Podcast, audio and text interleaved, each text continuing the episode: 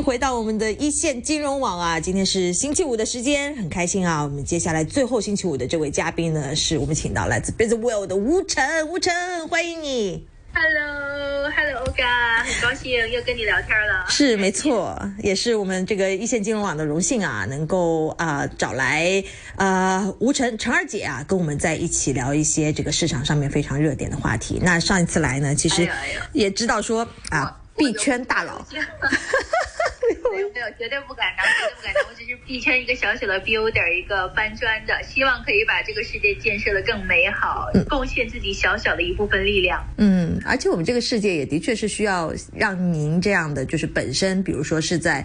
呃 Web 二点零世界里面已经扑腾够了啊，然后现在到 Web 三点零，带我们一起去那个那个海洋里面去转一转啊。有一个很有意思的一个现象，我相信就是在过。去的这一个星期多，大家非常的就在传统金融领域看到的一个，嗯，还蛮大的一个风波。那最近的是瑞信那边出现了一些呃大家的担忧。那在之前一点啊，说的是由硅谷银行 S V B 引发的他自己的一些呃所谓的计提。那他的计提的很关键的原因是他自己本身引起了存户的非常大的一个担心。那个这个细节我们看看，等会儿会不会还再带到啊？那你们自己，我我后来有看到你们的一些讨论，其实也有在说，呃，硅谷银行的事件，其实它对于币圈或者说，呃，对于这个整个的这个行业，尤其叫做稳定币的那一边，其实是产生了一些影响的。那这一部分，其实我们很多传统的金融在讨论这个话题的时候没有再聊到的，所以特别请到你，想问问看你这边的看法和意见呢。首先，这个背景是怎么样的一回事情？哎呀，太客气了。首先呢，我想说这一个事情确实对在币圈里面的探讨是非常的热烈的。那大家确实刚刚 OK 提到了，主要关注的点呢。还是对于稳定币，尤其是所有人认在这之前认为最安全的稳定币 USDC 的一个影响。那这个事情的起因呢，其实还是从可以追溯到去年年底吧。啊，我们知道从去年年底的时候，呃，可能传统金融世界不是特别的关注，但实际上币圈呢已经开始悄悄的传开。啊，在全美呢有两家银行，一个叫做啊 Signature，一个叫做 Silvergate。这两家银行呢，在过去的几年内，其实是对整个 crypto 世界、对加密资产非常友好的两间银行。他们也是目前所有这个加密资产里面比较大的，我们叫做 Big Whales 啊大金，他们最基本上所有大金都会使用的银行。那啊，这两家银行所友好的这个特点呢，就是第一，他们可以接受很多呃呃这个呃加密货币的这种结算，包括。啊，稳定币 USDC、USDT，还有这个最主流的 BTC 和 ETH，可以在这两家银行里面做一些结算和托管。那另外呢，他们对于呃所有的这个 fiat，就是法币的往来，这个法币的来源是由于加密资产的转换这一类的这个打款转款，他们是比较宽容的，都是会接受的。那可能我觉得，呃，这么说下来，可能大家不是特别大的感受啊，觉得哎，这有什么？这不就一个银行最基本的业务吗？我帮你做结算，我帮你托管你的资产。但实际上呢，呃，这个全世界大部分的银行对于呃我的法币的来源是来自于对稳呃对这个加密货币的投资，或者是从加密货币那边转换转进来的这些呃法币，其实都是非常不欢迎的。呃，特别是比如说我们呃平常是生活在香港啊，在香港的这些银行。呃，如果要是知道你某一笔大额的转款，呃，进入到了你自己这个账户，他都会查你，你这转款的来源是什么。如果他这样是和加密货币相关的话，大概率是会关掉你的账户的。所以其实呢，呃呃呃，Signature 和 Silvergate 这两家银行在过去的这几年内，是因为他们对于加密资产相关的这些啊款项的一个宽容的态度，迅速的占据了大量的这个市场份额。啊，具体的统计数字我没有，但是我知道我身边没有任何一个像样的这个呃呃这个加密货币从业的这个机构是不用这两家的，就几乎家家都用。也没得选是吧？基本上是这个意思。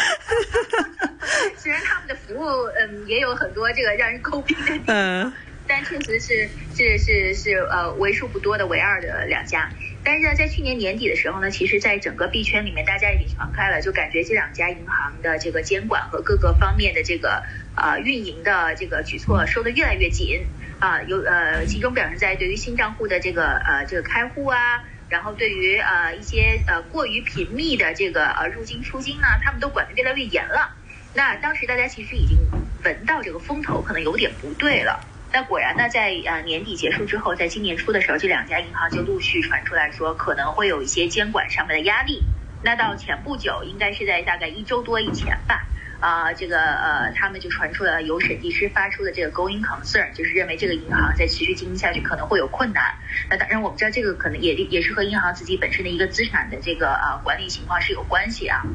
那到了这个啊上周的这个周初呢，啊是呃突然就传出来说这个 Signature 被这个 FDIC 就是美国啊保联邦保险的这个银行像这个管监管机构就被接管了，而且就强令它要关门儿。结果没想到周三的时候呢，就传出来这个硅谷银行，因为我们知道其实 Signature Bank 和这个 Silvergate Bank 这两家银行在北美的银行中算是排名比较靠后的小银行，但是这个 Silver S 这个 S C 呃，就是我们说的 S V B 或者硅谷银行，嗯，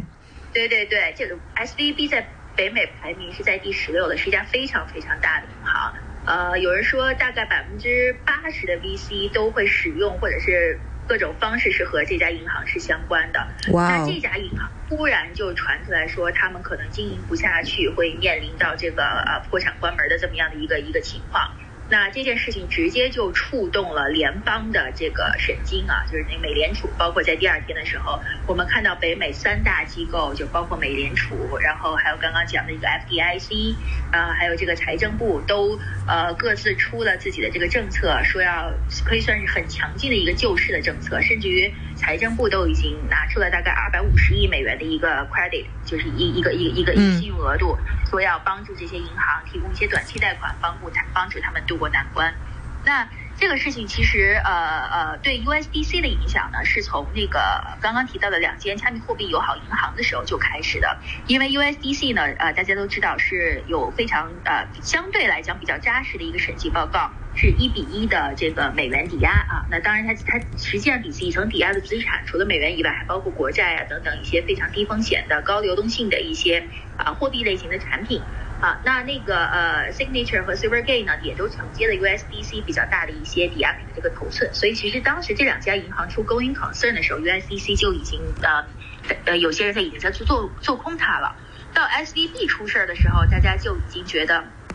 这个事儿要要搞不住了，因为据说 USDC 是啊有三十三亿美元存在这个 SVB 里面，而且其实在 SVB 传出有可能关门的这件事儿。之前，基本上 USDC 已经启动了提款的计划，这就是我们大家常说的这个抢跑，肯定他提前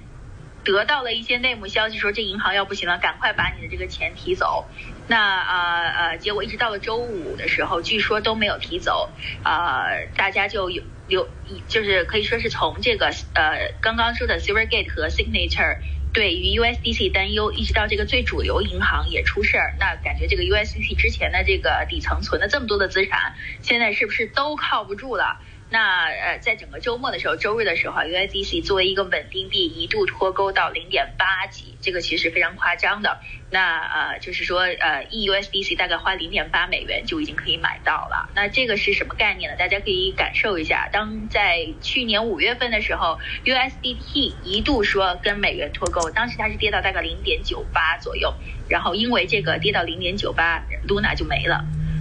大家可以感受一下，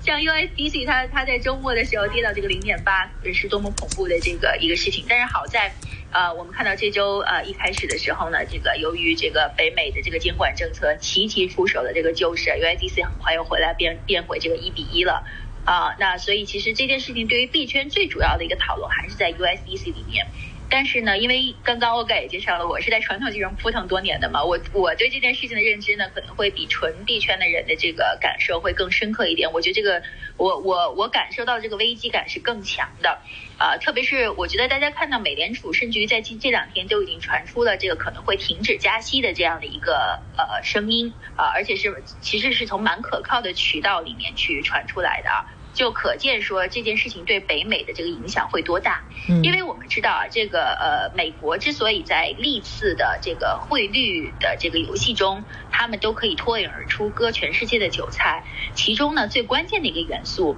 就是北美有一个产业是全世界各个国家没有的，就是它的硅谷，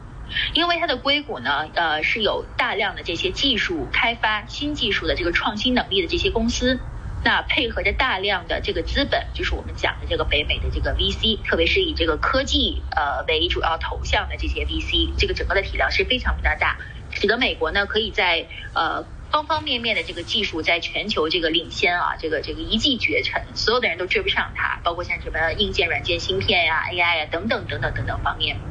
其实这些呢，都是和它的这个硅谷实力和它的这个以及硅谷周边的这些 VC 相关的。最好的案例就是现在看到的 ChatGPT 以及最新出炉的 GPT。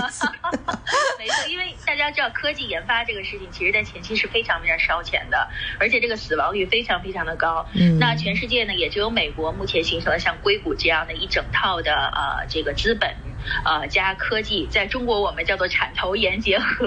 啊，有道理。对。对对，在肯定这个它无论是在这个做的体量上，还是说这个结合的有机程度上，和硅谷那都是呃不是一个量级的。所以呢，其实这是北美一个非常核心，可以甚至可以说是最核心的一个竞争力，是全世界没有任何一个对手的一个竞争力之一。那所以这次 SVB 呢，它主要的客户呢，其实就是硅谷的这些啊创业机构以及他们相关的这个 VC。那这里面有一些小道消息啊，号称。啊，这些 VC 呢是比较早知道了这个硅谷银行可能会出事儿，所以提早告诉了他的这些这个投向的这些机构，那就是就是这些这个创业公司。那这些创业公司呢，其实在呃多年前也是因为这些 VC 的扶植一路上市，然后呃再加上其实。呃，我们知道小企业在早期想得到银行的支持是比较难那硅谷银行呢？呃，也是因为他们这个硅谷的这个基因吧，对于这个这些创业机构是非常的相对来讲比较支持，也使得硅谷银行整体的这个资产构成呢，跟其他的银行相比，可能风险会比较偏高一点，因为他们本身这个风险的这个成呃胃口就会比其他的银行高一些。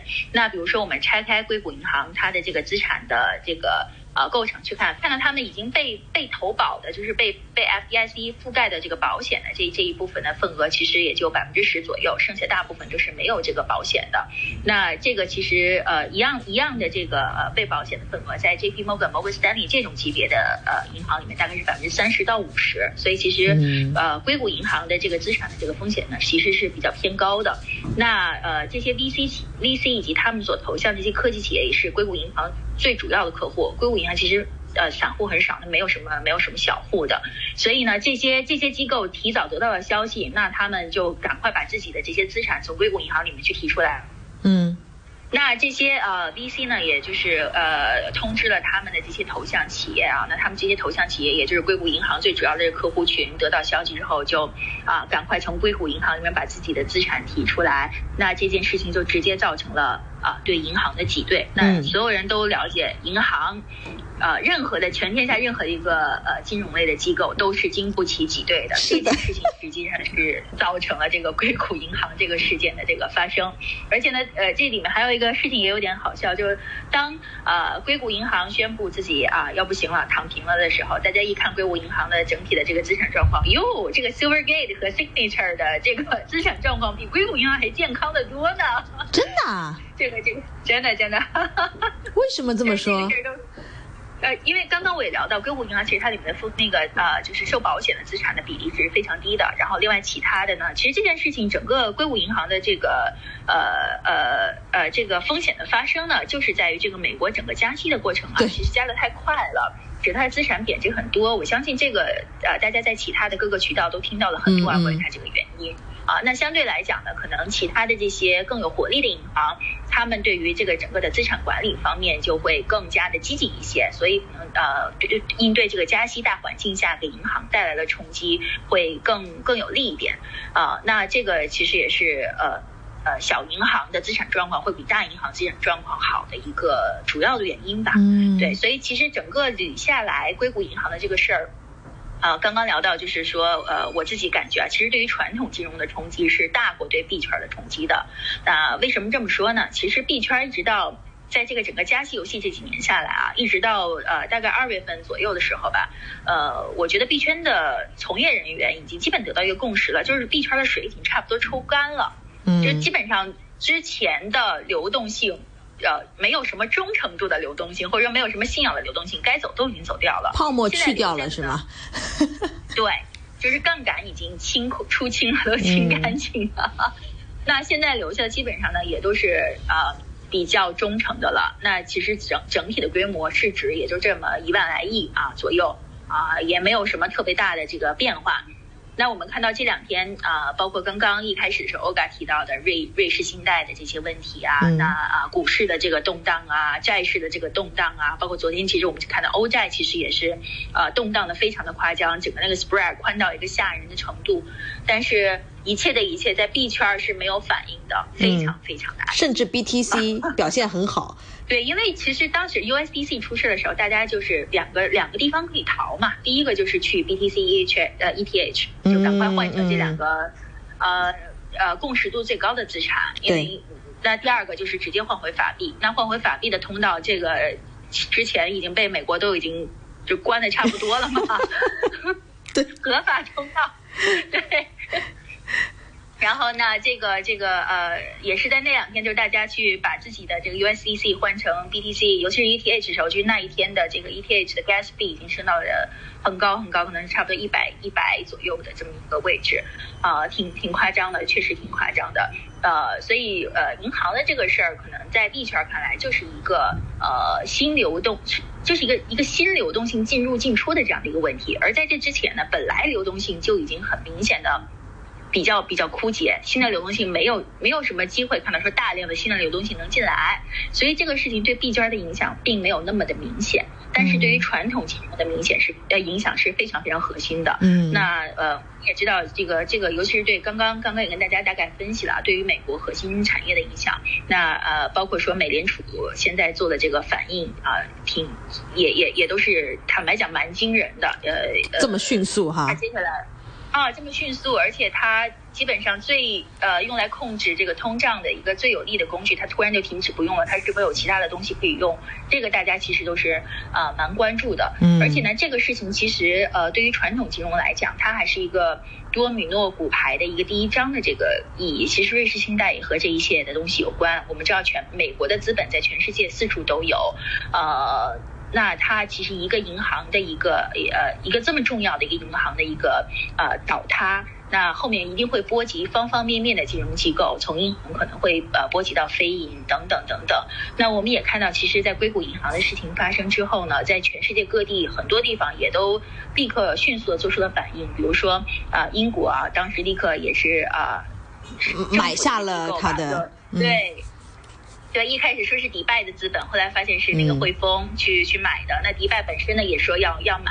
包括香港也马上就做了公告说啊，其实 S V B 在香港只有这个呃呃代表办公室，并没有实际的这个啊分行在这经营等等。大家其实都是非常非常的紧张。啊，所以这件事情其实对传统金融的冲击是远大于对币圈的。嗯，但是你今天给了我们一个另外的一个眼光啊，因为这个市场上面都是纷纷在说什么啊，过去短短时间三间银行倒闭什么，就其实很多人并不明所以啊。我觉得是要听了你今天接受我们的访问，可能大家才可以把这个整个脉络和这个影响给理清一点啊。也是非常感谢你今天给我们的时间，我们下次再邀请吴晨来做客我们一线金融网好吗？跟大家说拜拜吧。好。